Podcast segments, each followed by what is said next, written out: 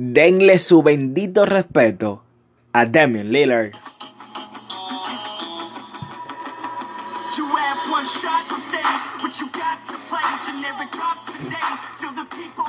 Sean bienvenidos a un nuevo episodio de Rompiendo el Aro.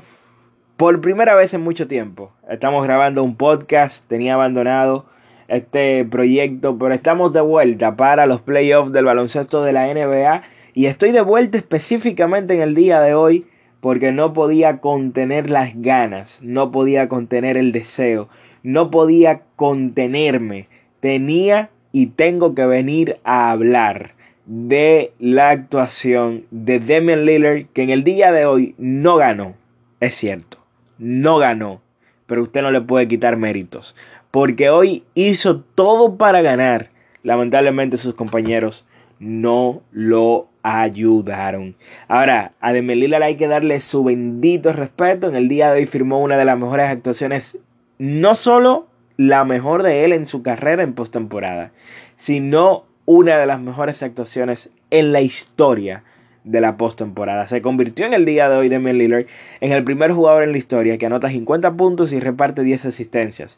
Súmele a eso que repartió 6 rebotes, que encestó 12 triples, que lo hizo con eficiencia. Señores, hizo de todo. Y por eso yo entiendo que muchas personas a veces se atreven a decir que Damian Lillard es el mejor guard del baloncesto de la NBA. Porque es que este muchacho acostumbra tener algunas corridas durante la temporada regular que te hacen creerlo, te hacen pensarlo. Y partidos como estos, donde vuelve y mata en el clutch, obviamente que ayudan a esa narrativa. En el día de hoy, Damian Lillard superó a Clay Thompson con la mayor cantidad de triples en un partido de postemporada. ¿Ustedes recuerdan aquel partido número 6 de aquella serie que el conjunto de Golden State estaba bajo 3-1 ante el conjunto de los Oklahoma City Thunder. ¿Ustedes recuerdan aquel partido número 6? El partido de Clay Thompson, el partido de los 11 triples de Clay. Importantísimo en aquella remontada histórica de Golden State ante el conjunto de Oklahoma City Thunder. Y bueno, en el día de hoy, simple y llanamente superó aquella actuación de Clay Thompson detrás del arco en el día de hoy el señor Damian Lillard. Muchos me dirán loco, muchos me dirán loco. Hemos tenido grandes clutch players en la historia del baloncesto de la NBA, Michael Jordan y sí, aunque usted no lo crea, LeBron James. Pero Damian Lillard se está metiendo seriamente en la conversación del mejor clutch player de la historia. El clutch, obviamente, la definición de clutch son los últimos 5 minutos de un partido con una ventaja de 5 puntos o menos.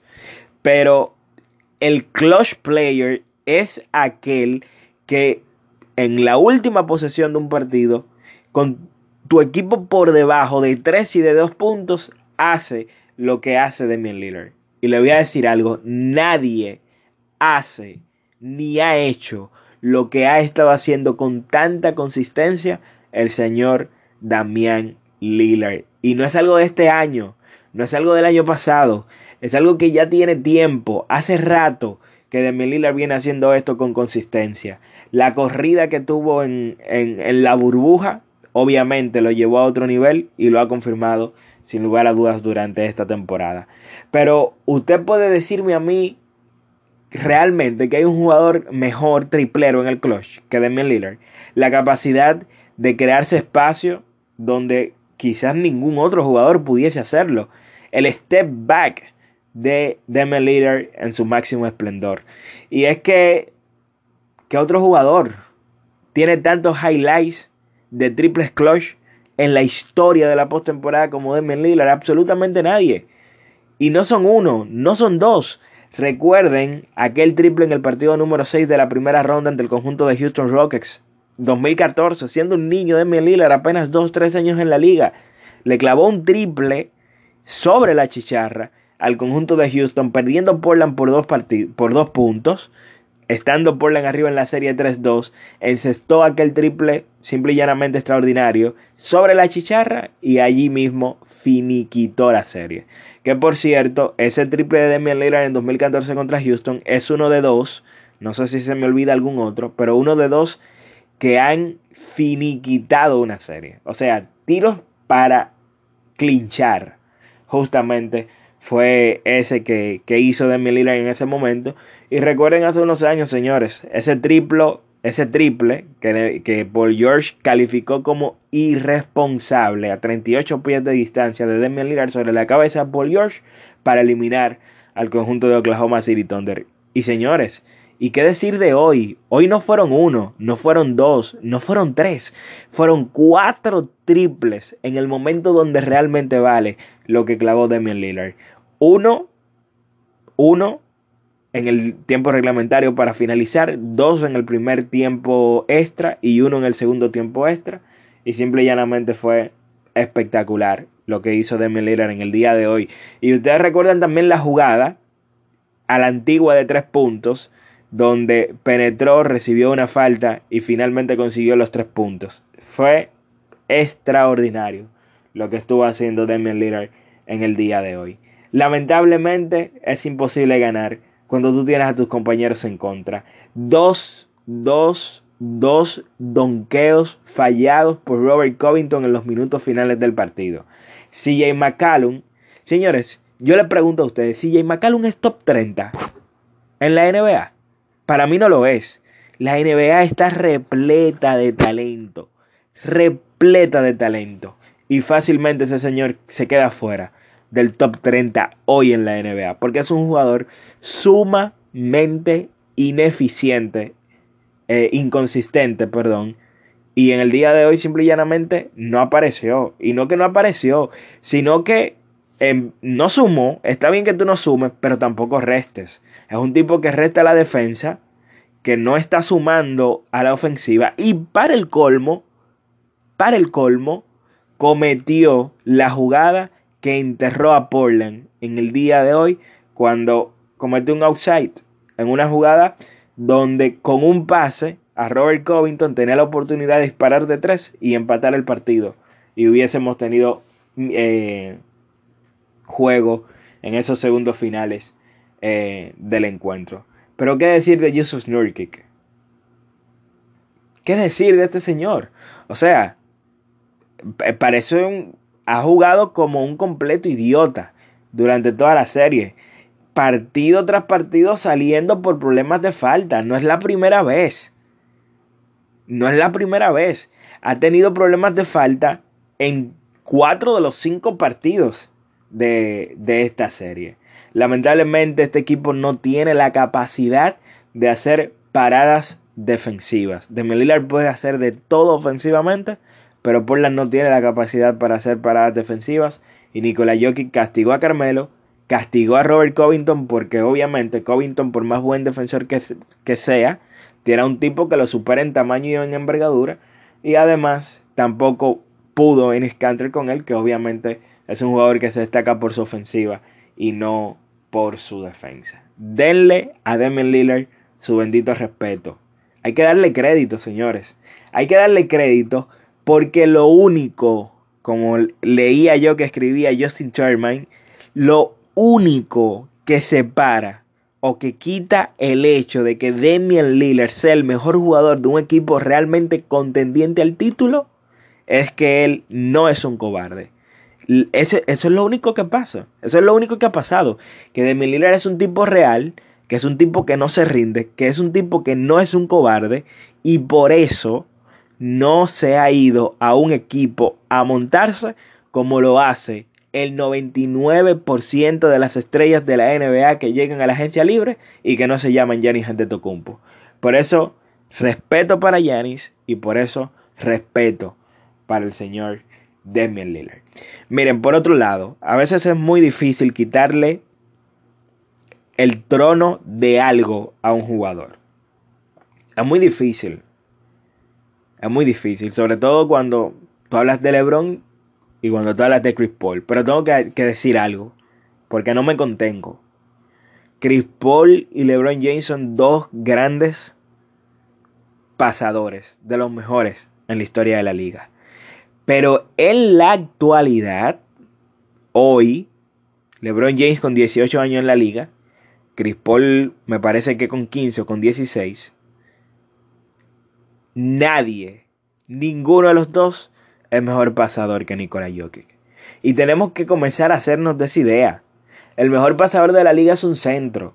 La capacidad de pase y la visión de cancha de Nikola Jokic, obviamente ayudado también por su altura, no la tiene ningún otro jugador hoy en el baloncesto de la NBA. Y hay que darle mucho crédito a ese muchacho que sin tres, sin, sin dos, bueno, sin tres titulares, porque no está Jamal Murray, no está Will Barton, y PJ Dozer que sale desde la banca como un jugador importante tampoco está.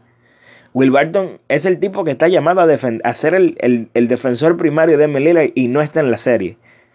Y no está en la serie. Y todo es porque cuando las cosas giran en torno a Nikola Jokic, todo sale bien. Todo sale bien. Miren, todo esto que estamos hablando de Portland, de Denver, no puede hacernos olvidar el hecho de que en el día de hoy LeBron James le falló a la historia no puede hacernos olvidar el hecho del papelazo que hicieron Los Ángeles Lakers en el día de hoy ante el conjunto de los Phoenix Suns. Al parecer, al parecer, se va a parar una racha histórica. LeBron James nunca ha perdido una serie de primera ronda. Nunca. Ni siquiera cuando no tenía una estrella al lado en sus días con el conjunto de los Cleveland Cavaliers. LeBron James nunca ha perdido una serie de primera ronda.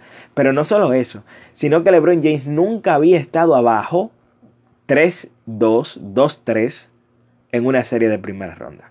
Es la primera vez que un equipo supera al equipo de LeBron James en la primera ronda luego de cinco partidos. Y la realidad es que lo de hoy fue simple y llanamente deprimente Dennis Schroeder, que sí ha sido consistente durante la serie, hoy falló. Solamente encestó un tiro de campo. Dennis Schroeder. Y lo de LeBron James, señores, es simple y llanamente vergonzoso. 24 puntos en 19 tiros de campo. No pudo ser eficiente en el día de hoy. Y simple y llanamente Phoenix hizo lo que quiso y cuando quiso liderados por una gran actuación del señor David Booker. Damian Lillard, bueno, Damian Lillard no, pero Nikola Jokic, Giannis Antetokounmpo, Luka Doncic, Joel Embiid, Kevin Durant, estos tipos salen a hacer lo mismo todos los días sobre el tabloncillo. Kevin Durant todos los días sale a meterte 25 o 30 o 35 o 40 puntos tirándote por encima un 60% de campo. Y te lo hace todos los días. No importa circunstancia, no importa lugar. Este muchacho hace lo que él hace todos los días. Todos los días tú cuentas con un 28-8-8 eficiente de Luka Doncic. Todos los días tú cuentas con que Giannis Antetokounmpo te va a meter 25 puntos, te va a coger 15 rebotes y te va a dar 5, 6, 7 u 8 asistencias. Todos los días. Y todos los días, el mejor jugador de la temporada, que es Nikola Jokic, todos los días tú cuentas con que ese señor te va a anotar 30 puntos, te va a dar 8 asistencias y te va a coger 12 rebotes. Todos los días. Todos los días lo hacen. Lamentablemente ya LeBron James no te da esa garantía. Y hace rato que no te la da. Porque hace rato que LeBron James no ha sido ni el mejor, ni el segundo mejor, ni el tercero, ni el cuarto, ni el quinto mejor jugador en una temporada regular. Hace rato. Hace rato. Hace rato.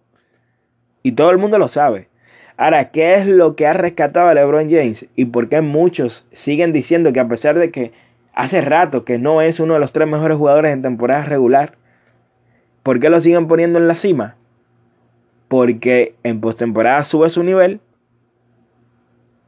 y termina llegando a finales. Y el año pasado terminó con el campeonato. Y obviamente ese es un gran argumento para seguir defendiendo que LeBron James es el mejor jugador de la liga. Pero ha quedado en evidencia que lamentablemente No sé si es que no está al 100%. Pero lamentablemente LeBron James ya no te garantiza lo que te garantizaba antes.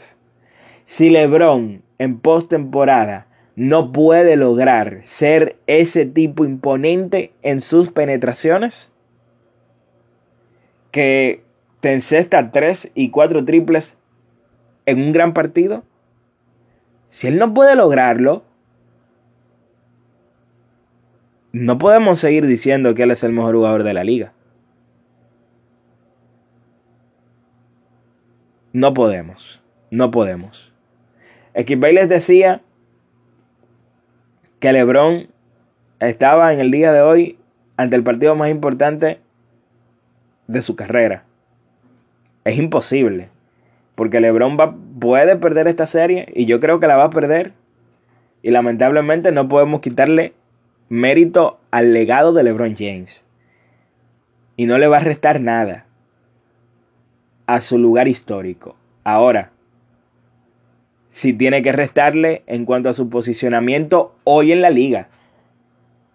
No podemos seguir diciendo que LeBron James es el mejor jugador en la NBA. ¿Se me queda algo? Yo creo que no.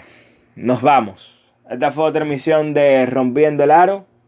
Vamos a estar con más consistencia por acá, dándole seguimiento a la postemporada en el baloncesto de la NBA. Yo soy Daniel Araujo, me despido. Goodbye.